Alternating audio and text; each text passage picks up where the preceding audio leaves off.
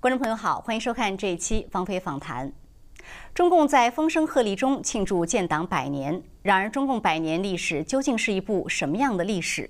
在中共统治下的中国人，许许多多家庭都有一本受中共迫害的血泪史。这些个人和家庭的经历，构成了一部最真实的中共史。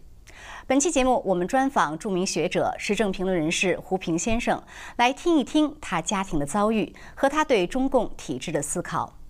胡平先生您好，谢谢您上我们的节目。谢谢听众观众朋友好。嗯，好的，谢谢。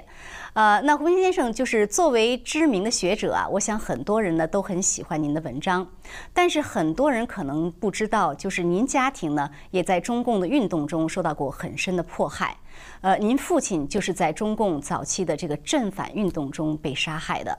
所以我想呢，先请您谈一谈您父亲的情况和他的遭遇好吗？好的，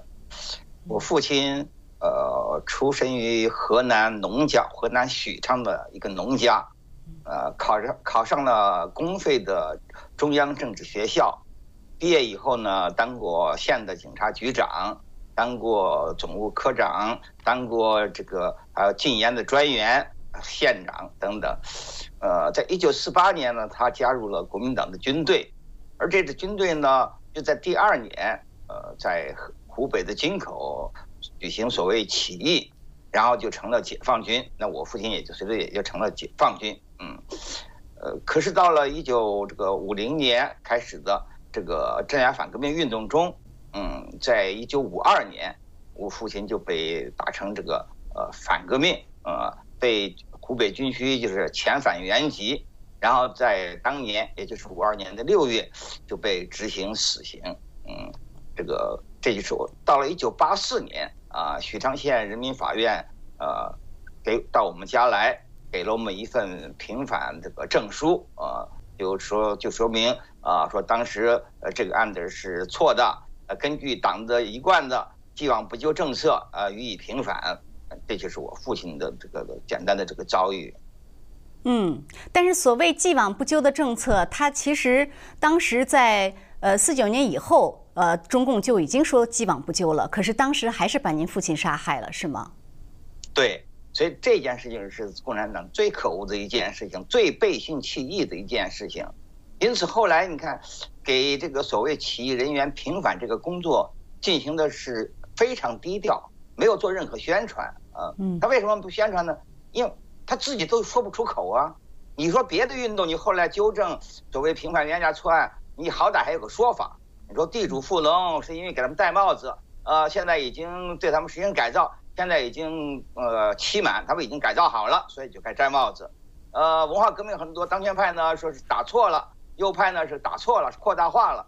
可是你镇压所谓震撼运动，你杀的那些人，原来你就说好的是既往不咎，啊，并不既往并不咎，并不是新的政策。嗯，那么既然你原来就说既往不咎，你凭什么那个时候又把他们抓了，又把他们杀了呢？嗯，所以这。这个在所有的共产党的政治运动破坏运动中，正反运动未必是最残酷的一次，未必是杀人最多的一次，但是是最背信弃义的一次。所以这次他共产党也非常知道这一点，所以他对其其他的一些平反呢，还多多少少还搞得比较，还做了一些宣传，呃，也表明这个新的政治的这个中共领导人的这种开明。但是唯有在平平反这个正反运动这些冤假错案的时候。他是悄悄的进行的。嗯，等一下，我们再来谈一谈正反运动本身啊。那我想接着问，就是说，您父亲当时五二年就被害了，那当时就是对您母亲和对您的家庭的影响有多大呀？嗯，这个当然对我母亲打击非常大，我母亲痛不欲生，嗯，他就决定把我们呃，我姐姐、我和我妹妹分别送给我们三个亲戚亲戚。然后呢，他再回到这个老家，这投井自杀。呃，可是后来呢，他想来想去呢，呃，还是嗯舍不得这三个孩子。他觉得，呃，这三个孩子不能没有了父亲，再没有母亲，所以他就咬着牙就坚持活下来，把我们这个抚养成人。嗯，这个当然，我们三个，我们三个姊妹呢，那么在呃在小的时候，因为那当时非我非常小，那时候我还呃。不到五岁，嗯，呃，我我姐姐当时已经这个十岁十一岁，而我们妹妹呢当时刚三岁。嗯，我们对，我和我妹我妹妹都没有见过我母亲，我见没有见过我父亲。我虽然也见过脑，但是脑子里完全没有印象。嗯，所以你看现在，我我留到的这个唯一的一个照片，就是我母亲和我父亲的一张合影，是设置于一九三九年，那个是我所有的唯一的一张我父亲的照片。嗯，那您什么时候知道您父亲是被害的呢？就是，那当然都是很大以后了，因为小时候就说你爸爸病死了。呃，那小时候我们小孩子也不会去问，就母亲没跟您说几实，没跟您说实际情况。一直呃，我母母亲一直没有告诉我们这个这个实际情况，呃，所以我的应该说我的童年还是很幸福，尽管有的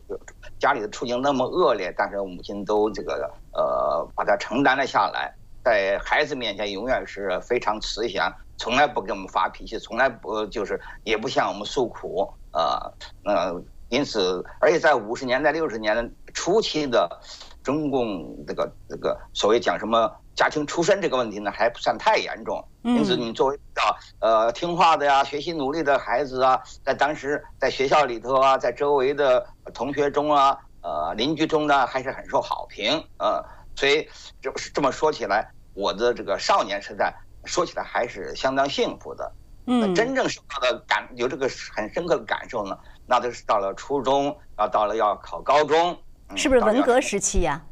对，那还是文革之前。哦，嗯，到了这个呃，这个，因为我是六三年初中毕业考高中的啊，也也是在那一年呢申请加入共青团。呃，本来因为我在学校表现都很好啊，大家都认为我加入共青团是毫无问题的了，而且也因为我成绩很优秀，大家都认为我考上呃那成都市最好的学校也是不成问题的。呃，结果呢？在这两件上都碰了壁啊！那那个时候我就感到就深深深的感到这个所谓这个阶级出身、家庭出身这个问题，对我们这种人那种沉重的压力啊。那么至于到了文革，那当然就更然就更是变本加厉。以后这个下农村等等等等，那可以说由于家庭出身的这个阴影，对我们对我的这个青年时代，呃，是造成了非常大的影响。这也就是为什么在文革期间我。看到了玉罗克那篇《出身论》，呃，就就呃，感到就是深深深就有这个这个呃，马上就把它呃翻译出来，把它发表在我自己办的这个小报上，因为他提出的那些观点、那些主张、那些看法，也正是我长期以来思考的一个这个跟他有共同的、相同的结论。嗯，您您当时的所谓的出身，他们说您是什么出身呢？叫有有扣帽子吗？有什么名字吗？啊，那当然，那就叫做你是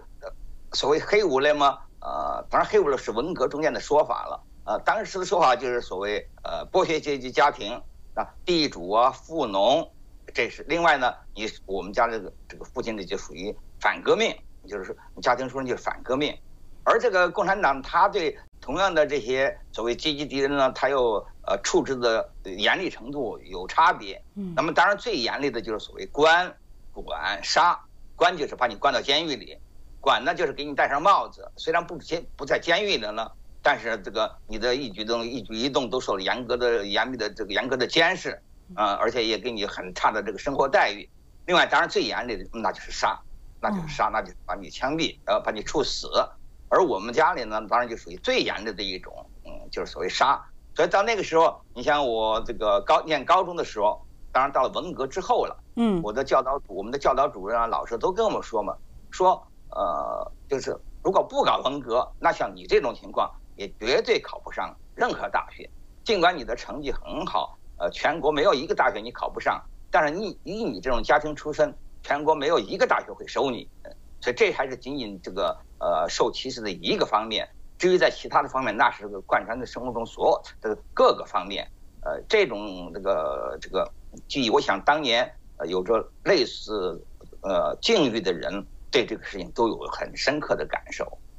是我看有文章介有文章介绍，就是您您因为这个出身的问题，当时呢就没有能够上大学，是吧？所以呢就是在所谓的上山下乡中呢，就一直在农村，然后后来为了回到城里，您当时还做了一个非常，呃，就是把自己的手给砍伤了，是这样吗？嗯，因为我们那年我是一九六六年高中毕业，呃，刚刚毕业就要准备考大学呢，这就文化革命就开始了，所以我们属于老三届嘛，我们呢就都没都没轮上考学校，嗯，呃，那么然后先是在学校参加了几年文革，到了六九年、六八年年底，啊，毛泽东发指示支持青年上山下乡，然后在六八年年底、六九年年初，那全国各地的这些这个老三届的学生。基本大部分基本都上山下乡，也是在那个时候呢，我们就上山下乡。我就下在了这个四川省的这个渡口市的郊区，嗯，渡口市就是现在的攀枝花市啊，在郊区当知青。当然，当知青中间呢，除了这个生活的艰苦之外，呃，也因为呃也遭到过批判，呃，就在一九七零年，还呃公社专门组织了一场对我的个人的这个批斗会。呃，所以当时我在农村的处境是非常的、非常、非常的恶劣。嗯，呃，是基于这么一种呃情况，我就感到我必须得要这个摆脱这个处境。而且在那个时候呢，我对整个共产党专制的统治的这种残暴、这种恶劣，也有了相当清醒的认识。所以在那时候，我就采取了这么一个呃一个行动，那就是在一九七一年的九月十二号的晚上，啊，在我们执行的一次聚会中，我假装就是一砍柴，不小心。把这个大拇指砍断了啊！那么因为这个事情呢，后来就当然就呃也经过也经过中间经过很多周折了，嗯嗯，最后嘛，当然医生就开证明这个不宜重体力劳动，然后就以呃病残的名义，嗯，就回到在一九七三年的十一月，呃，就把户口又迁回了成都，然后就成了所谓的这个社会青年了啊，然后接了几年就做各种临时工，啊，代课啊，当代课老师啊。呃，当小学校的代课老师啊，当中学校的代课老师啊，还要去挖土方啊，呃，做汽水啊，嗯，等等，干了很多呃杂七杂八的事儿。然后一直到了一九七八年，呃，那先是一九七七年恢复高考，嗯，呃，当年我要去报考考大学，可是当时成都有个土政策呢，呃，说你们这病残的人，你们嗯不能报名，因为你们都是病残了，你们身体就不符合要求啊。所以他先就不准我这个病残去报名，所以七七年考大学那次我就就就就就没有考成。嗯，那么到了后来我就研究，然后就报考研究生，在七八年报考研究生，第一次研究生，呃，然后七八年就考上了这个北京大学哲学系的研究生。嗯，这样子呢，才到了北京。那考研究生的时候，其实也受到这个家庭出身这个很大的影响。嗯，因为当时报考的人很多，所以就经过了两轮考试。呃，先是。在成都啊进行一场初试，然后初试中成绩比较好的啊，他选拔选起来呢，在北京，在北京大学进行一次复试。那么我到北京大学一去复试，那么在复试你就和那些老师啊、系的人都见了面，然后我就知道呢，我初试考试的成绩是第一，考的最好的。嗯。呃，那复试呢，我也感觉到他们老师对我印象评价都很好啊，也就是我初试、复试都是考的最好的啊。可是到了后来要决定录取的时候啊。因为当年是先考试，先看你的成绩，然后决定要不要录取，然后决定要录取的时候再来调看你的档案。哎呦，那么等他把档案一看，哎呦，家里这么多问题，然而这个人还思想反动，嗯，很多很多的材料在档案里头，所以当时北大哲学系争论起来，有的老师就说，啊，像胡平这种人，北大哲学是绝不绝对不能收的，嗯，另外一些老师就说，说你要不收人家，你就不要人家来来考嘛。人家又都来考了，而且他还知道他考的都是第一名。你现在你有什么理由不让他进来呢？啊，这样子呢，系里争执不下，就派了两个老师到成都去，呃，对我做调查。嗯，就调查了我原来的老师、我的同学、街坊邻居、居委会主任等等。幸亏当时这些人们呢，基本上都说我的好话。嗯，这样子呢，他们回去最后北大才决定录取我。所以我是那一届北大研究生中间。最后一个得到录取通知书的，呃，那这件事情你看就一直影响到呃这个我考研究生，嗯，当然到后来呢，中共的政策又有些变化，呃，其实，在一九七九年一月，中共内部就下了一个文件，就是说落实起义人员政策，就是说对政法运动中啊，说有很多冤假错案，说起义人员本来是应该既往不咎的啊，那么对于政反中的运动呢，就要落实政策，要进行平反，嗯，但是这个文件呢，是个内部文件，外头外头人根本都不知道啊。而且这是已经是七九年年初的事情了，他这个整个落实工作呢进行的非常缓慢。你看我们家都是在一九八四年，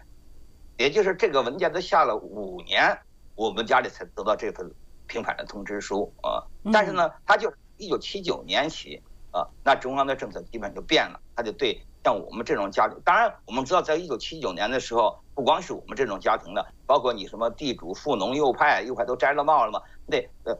在这个一九七八年、七七年、七八年之后，呃，中国至少在录取大学这个问题上，对出身问题已经不是那么在意了。嗯，因为现在的很多人啊，特别是很多年轻人，对于这个正反。运动就是是什么样的运动，可能都不知道，甚至没听说过。呃，我我觉得就是一个就是正反运动是什么样的运动，他死了多少人？另外一个，毛泽东当年为什么要发动正反运动？对，你说这个问题非常重要。确实，正反运动现在很多年轻人根本就是一无所知。呃，他们知道的呢，也是一个被歪曲的一个谎言。呃，那么正反运动，嗯，它是指中共当局。在一九五零年开始发起的一场运动，呃，在一九五零年三月，中共就出了个文件，关于镇压反革命活动的指示。呃，注意，他写的是镇压反革命活动，嗯，他其中讲的很清楚，他镇压的是那些呃搞武装暴动啊、打游击、呃杀人、放火、投毒、呃造谣等等，是指的针对这些呃现行的反革命行活动。但实际上呢？正反运动并不是针对这些人，正反运动实际上是场借题发挥，它是假借打镇压反革命活动的名义，实际上它镇压的是那些并没有参与过任何一种反现行的反革命活动，而仅仅是由于他们属于过去旧政权的军政人员这个身份，也就是因为也就是因为他们的过去的历史，嗯，他们没有任何现行活动，所以镇压反革命运动。名字叫叫镇压反革命运动，其实是镇压历史反革命运动，要镇压的。而这些历史反革命呢，中共早在一九四九年，那他以解放军司令部的名义就发布了一个告示，呃，后来人把它叫做约法八章，那上面就写的清清楚楚，国民党员、国民党的军政人员啊，只要放下武器，不再抵抗，那么一律就是呃不加逮捕，不加羞辱。啊，那么至于对于起义人员呢，那说的更明确，就是既往不咎、一视同仁，呃，量才使量才使用等等，那说的更冠冕堂皇。嗯，可是实际上这个镇反运动呢，它其实是别有用心，嗯，它是有别的目的，嗯呃，所以到了一九五零年的十月十日，呃，当时中共已经决定，呃，这个派兵，呃，派志就组织所谓志愿军参加韩战，啊。那么在那个时候，毛泽东就对正反特别积极，他就告告诉当时的公安部长罗瑞卿，说，正反运动一定要抓紧，说这是千载难逢的机会，啊，镇压反革命活动，镇压反革命只有这一次，这一次过了就没有机会了。你说这个话看起来很可笑啊，怎么叫千载难逢呢？这你镇压反革命跟那个千载难逢有什么关系呢？哎，你还说什么只有这一次？呃，怎么只有这一次呢？如果你要镇压的是什么呃反革命的武装暴动、打游击、投毒、放火这些事儿，那你现在发生了，你现在要镇压；以后发生了，那以后也要镇压。你怎么说只有这一次呢？所以其实他这句话就告诉人们一个秘密，他就是以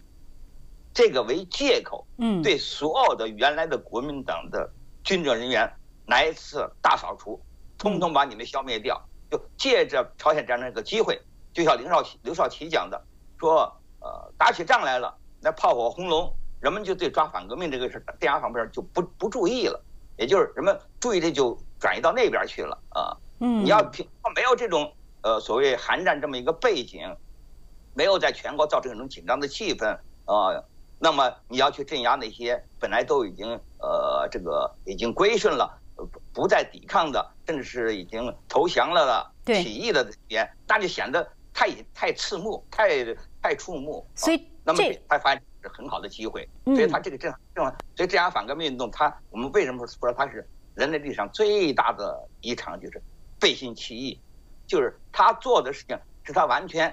撕毁他过去的做的承诺，他是假借以镇压反革命活动为名，实际上镇压的时间没有从事任何反革命活动，仅仅因为说历史上啊属于旧政权旧政权的军政人员。只不过是如此而已，所以这就是让很多我觉得在正常人思路上是不能理解的哈，就是他已经是放弃反抗的，甚至有些人是主动或者被动的投诚你共产党的，那你现在还要杀他们，你这是为了杀而杀吗？就他到底出于什么动机？所以这是最恶劣的事情嘛。我们知道古代中国古代也有过杀降族的例子，对吧？呃，你说当年呃这个秦国的呃白起。呃，就是坑杀了四十名赵国的降卒，然后楚霸王项羽又坑杀了二十万秦军的降卒。嗯，这个当时这是被历史上都是一致严严厉谴责的。嗯，因为别人已经投降了嘛，你凭什么还杀别人呢？嗯，但是这里还有一点不一样的，就是不管是秦秦国的坑坑赵国的降卒，还是项羽坑秦军的降卒，毕竟都是发生在战争时期，是还在交战年代。而中国的政，中共的政反呢，是发生在你已经坐稳了江山，战争结束了，进入和平的时期。所以，呃，且不说它的规模远远超过古代，另外它的背景也和过去也完全不一样啊。所以，因此还有一点呢，这个中共的政反还有一个很大特点，就是毛泽东说的啊，什么呢？大蒋介石一个不杀，只杀小蒋小蒋介石。这个和一般人过去历史和一般人想的完全相反。因为过去一个新政权要诛杀、要镇压旧政权的人物，那么他总是呃抓住大人物，根据你的职位高低呃去加以不同程度的这个惩呃这个这个镇压。是，所以怪得不是。但是共产党他因为他的目的不在这儿，因此呢，他反而对那些头面人物加以很好的保护。你知道那些列在名单上的所谓国民党战犯啊，关到监狱里头去，结果都没有判死刑。倒是那些没有以战争罪关到监狱里的人，你本来都答应了既往不咎的人，反而把那些人杀了成千上百万。嗯，而毛泽东他他这种做法，就不杀大蒋介石，只杀小蒋蒋介石，恰恰就起到了这么一种呃大这个欺骗的作用啊，以至于后因为大蒋介石太太引人注目啊，你杀了一个大蒋介石，大家都记住了，那都觉得你个政府很残暴。你像俄国共产党就杀害了沙皇。一家，所以大家都觉得这事做的太残忍，嗯，可是你要一相比，哎呀，说中国共产党很宽大了，你看连皇帝，末代皇帝他都没有杀，殊不知中共做的更狡猾啊。那么在这个这一点，我们特别强调这一点呢，就因为你如果你看不出这中间的这种欺骗、这种诡诈，那么你可能就对中共这场运动的他那种嗯是罪恶。还还是认识的还不够不够到位。是这个以前您在其他的场合中有提过，就是说别的朝代他都是得天下之后他就不再大规模的杀人，但中共呢不但在夺夺夺政权时候大开杀戒，夺取政权之后杀的人是更多，是吧？像正反运动，他杀了多少人？这个是对这个是共产党政权的一个最恶劣的一个特点，也是最与众不同的一个特点。呃呃，就像你那句话讲到啊，你说这个呃。亚历山大、这个拿破仑，他们是为了征服而屠戮；而斯大林、毛泽东，他们是为了屠戮而征服。所有过去所有的政权，他杀人都是为了夺取政权。一旦夺取了政权，人就自然就杀的少了。而共产党呢，就像毛泽东说的话：“夺取政权只是万里长征走完第一步，老天爷也就那杀人才刚开始呢。”就是。不是说以夺取政权就告急告一段落，相反，夺政权之后，他杀的更多。因为有些像正反，那就是其中之一。另外，你像地主啊、富农啊、资本家呀这些，那都是他的名，早就在他的名单上的。因为你共产党他不以夺取政权为满足，他以夺取政权为手段，然后夺了政权之后呢，要推行他那套所谓共产主义的这个理念。要消灭私有制，要消灭剥削阶级啊！那当然你就杀很多人，然后又因为这样子呢，你党内肯定有不同意见，因此叫党内也要来大清洗。你看，包括共产党的共产党的官员，老革命，特别是老革命，你查一查，他们在革命胜利之后受的罪，远远超过他们在革命战争时期受的罪啊！这是共产党中，尤其是中共他们统治最与众不同的，也是最残暴、最可恶的一个特点。嗯，最邪恶的。那您是什么时候开始对共产党的理论还有对中共产生怀疑的呢？嗯，我这个当然，呃呃，我们都是所所谓属于就是这个生在红旗下长在新社会那一代，因此从小受到都是个是特别完整的被共产党这个洗脑啊。那么，所以我们的这个呃觉悟都经历过一个过程啊。那么对我来说呢，呃，主要这个是发生在文革的期间，嗯，呃，那么在文革，因为这个尽管在文革初期啊，那我也和别的同学一样。啊，也就积极参与参加文革，批判了写大字报，批批判老师，批判校长。啊，可是那个时候呢，我就对呃，对这些老师、这些校长受到那种非人的侮辱、呃殴打，把他们关牛棚这些状况相当的不满。嗯，另外我自己由于家庭出身的问题，在文革初期就受到批判，那我也感到非常这个是非常的非常的不公正。那因此呢。我对共产党的这个认识，首先就是出于对共产党统治之下，在历次政治运动中那种残这个政治迫害的残酷性，对这种残酷表示相有相当的不满。那个人，我认为这是不能够接受的啊。另外，我又又发现呢，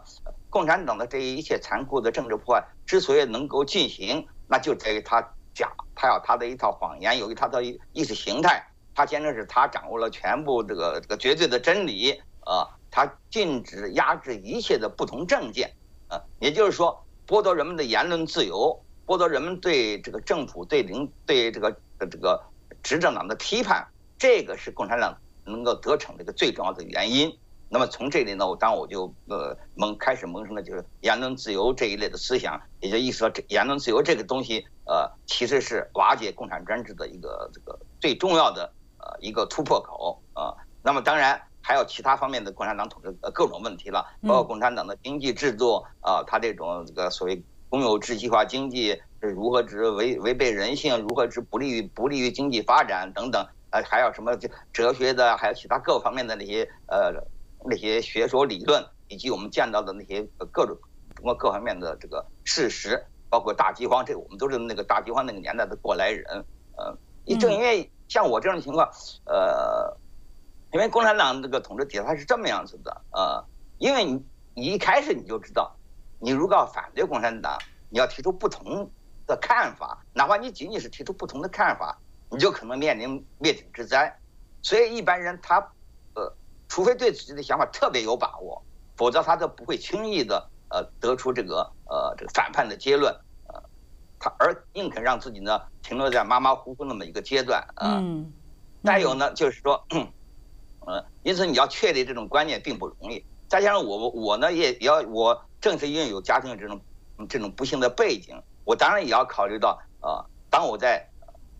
呃呃思考政治问题、社会问题的时候，我要避免呃把我个人的这种不幸的遭遇呃把这个呃感情的因素带进去，影响我对事情的这种。呃，更准确、更更全面的把握，所以就不像有些人讲的嘛，有的人啊，你你是这种状况，当然你先反对共产党了。我觉得那不是这个样子的，嗯，因为我是反对共产党，并不是因为我家庭我自己有这些遭遇，而是我是从各个方面考察、各个方面思考、各个方面研究，觉得你就是错了，你就是坏的，那不是因为我这个遭遇。所以当时相反，对我开始想这想到那些反叛的思想的时候呢，我还会不断的质问自己，这是不是因为我自己又不好？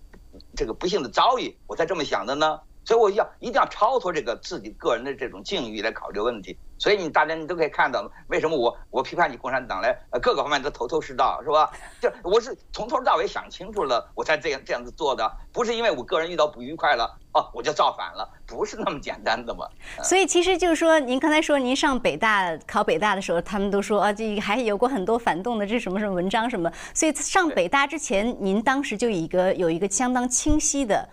可以说是对中共的认识了，是吧？对。对，非常非常清晰的认识，你后头无非就是有有比较多的机会把它表达出来而已。哦，所以想起来也是，都三十岁了，那你想一个人到三十岁的年那个年的，呃，那思想应该是比较成熟的。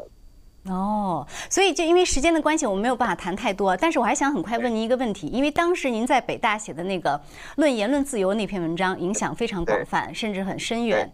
呃，您当时为什么想写那样一篇文章？呃，当然，这个首先就是我们跟我们这一代人的共同经历有关系。呃，因为共产党他之所以能够进行那种严酷的这个专政啊，他就是靠着压制言论自由。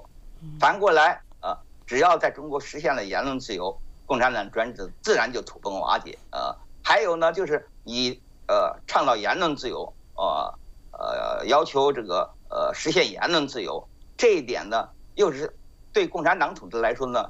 又是他的一个呃致命的弱点，也就是因为他自己不能够公然的否定言论自由啊，因此当你以言论自由作为一种诉求，共产党很难直接的正面的来压制你，也就是说，这是他的一个，我把它叫做什么啊？阿基里斯的这个。脚后跟儿，一个一个神话嘛，阿基里是全身进了刀枪不入，但是他脚后跟儿没有进河水，他脚后跟儿是经不起打的，嗯，那就任何一个残暴的政权，不管他多坏多恶劣，似乎万能，他都有他的一些弱点。有这个弱点就是说呢，你可以在这方面去打他，而这个这是是他致命的，但是他在这方面他没有保护能力，他保护不了自己。那么所以我觉得言论自由就就有这么一个好处。像这么多年我们过去了，你说现在的中国。说了半天有这种问题那种问题，不也就是缺少言论自由吗？如果我们在中国能够呃自由的发表我们的这个政治观点，那么今天的中国就绝对不是这样的中国，而共产党的专制呢，自然就瓦解了，自然就瓦解。就像我在八零年我们在北大参加竞选一样的吧。你说中国它也法宪法上也规定了可以选举的，各级官员、人民代表都是要选举的，他为什么选举是假选举呢？说到头来就是。你候选人你不能发表你自己独立的政见呢，就是这一条啊。如果每个候选人可以自己独立的发表自己的不同政见，呃，而当权者没有权利、没有能力去镇压他们，那么假选举一夜之间变成真选举，然后那人民的意志自然会得呃得到表达。你看苏联它怎么变的呢？它就是戈尔巴乔夫提出这个公开性嘛，要开放，对不对？你包括当年布拉这个呃。一九六八年，捷克的布拉格之春，呃，当时的杜布切克也就就是提出要新闻自由，那这一点当然，呃，所以这个东西其实是对共产党真是个釜底抽薪的致命的一击，同时又因为它呢，呃，看起来比较温和，一般人就比较容易接受，就比较敢于表达这一点，啊，这么一来呢，所以我觉得它可能就是构成我们打击呃这个摧毁共产专制的这个一个最重要的一个突破口。这就是我的一个基本考虑。是，所以这就是为什么美国宪法的第一修正案就是言论自由哈，因为它是所有东西的基础。就是说，就是这个道理。嗯。所以，呃，那现呃，现在这个中共已经百年了哈。今天这个中呃，中共在所谓的庆祝它的百年党庆，您觉得今天的中共和当年的中共有变化吗？当然，它也发生变化的非常大。呃，那最主要的一条呢，就是。在经济上，他已经放弃了过去共产主义的那一套，呃，不再搞什么消灭私有制，不再去打倒什么地主资本家。相反呢，共产党今天共产党自己摇身一变，自己成了最大的地主，自己成了最大的资本家，啊，这完全搞到了，啊，这就是呃，但是呢，中共他在坚持一党专政这一点，他没有改变，这一点是他和苏联呐、东欧共产党国家领导人不一样的地方。那么，当然，之所以出现这么一种情况，呃，那是和中国的这个六四这件事是在联系在一起的。你想，如果八九民运获得成功，那么中国自然就实现了自由化，实现了民主化。呃，在经济上，呃，这个实行自呃自由经济、市场经济的同时，政治上也就必然实行了自由民主，这是毫无疑问的。呃，但是因为六次屠杀，使中国的政治的自由化、民主化遭受重挫。嗯，那在此此后呢？中国的改革就引向了一条邪路，就走上了一条只有经济改革没有政政治改革的这么一条道路。那么在这种情况之下，中国的经济改革、资本主义尽量尽管很多方面大量的引进了资本主义，所以才造成了今天的中国经济的一种呃的所谓这个繁荣。如果中共当局还要采取过去毛时代的那套经济制度和那套经济政策，那中国的经济绝对不可能有今天这种发展。呃，那么这么一来呢，反而就造成一个怪胎。一个历史上从来没出现过的一个怪胎。那这个政府、这个政权依然高举着共产主义的旗帜，依然以共产党的这个意识形态的相标榜，呃，但同时呢，他在经济上，主要在经济政策上，却采取了和共产主义理论以及和共产党前几十年的实践完全相反的做法啊。那么出现这么一种状况啊，这就使得这个中国中国中国政权呢，嗯，它可以可能呃，以这像我们今天看到的。居然在经济上有那么大的发展，而由于他坚持一党专制，同时对整个世界、对所有的这个自由民主国家都构成了一个严峻的挑战。因此，我们回顾中共这几十年的历史，看清它是怎么样演变到今天这个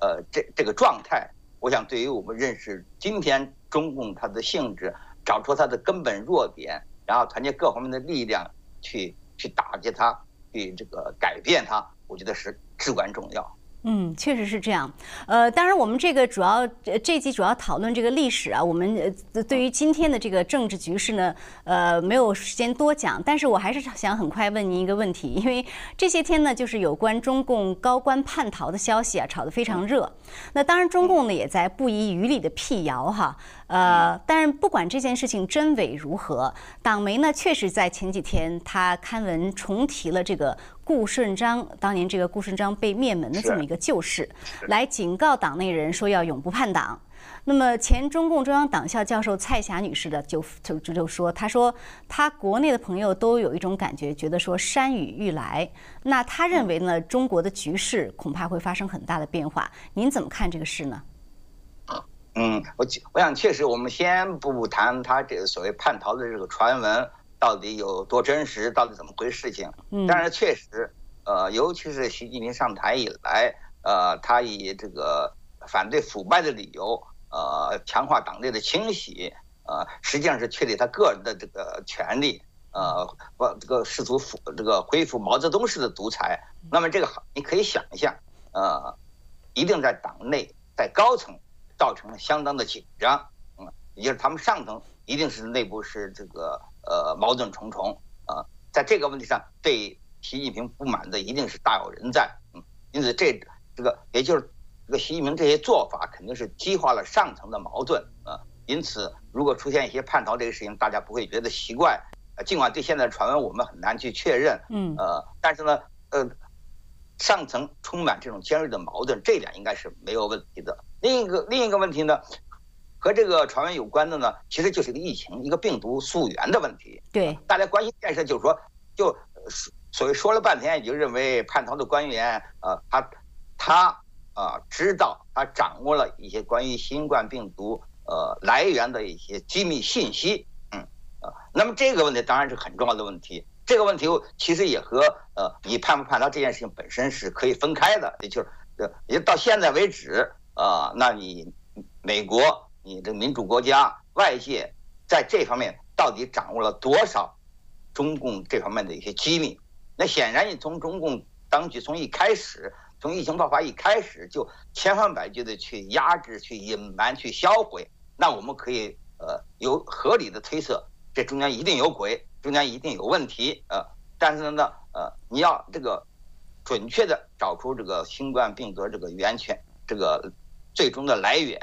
当然需要一些直接的证据，而这些直接的证据，如果中共方面采取一味的捂盖子捂着，他就是不让你看，你好像外界呢也拿他没什么办法。所以在这种情况之下呢，大家自然就会想到，如果有他们内部的人，嗯，掌握这些信息的人，能够把这些信息透露出来、出来披露出来，那我想是当然是会走对整个形势呃起很大的呃会产生很大的变化。那这也是对外界期望。对不对？思考这个问题的，我想他们的一个一个出发点。嗯，那么这在这一点上，我想，呃，尽管当局中共当局千方百计的压制、隐瞒、销毁，但是呢，我我认为，我我们这个外界应该对这个新冠溯源的这个不放松，呃，我们还是可以比较准确的找出、发现其中的问题。呃，而在这个新冠病毒既然已经对人类造成这么大的危害。因此，对新冠病毒的溯源这个工作一定一定不能够轻易的放弃。而对这件事情，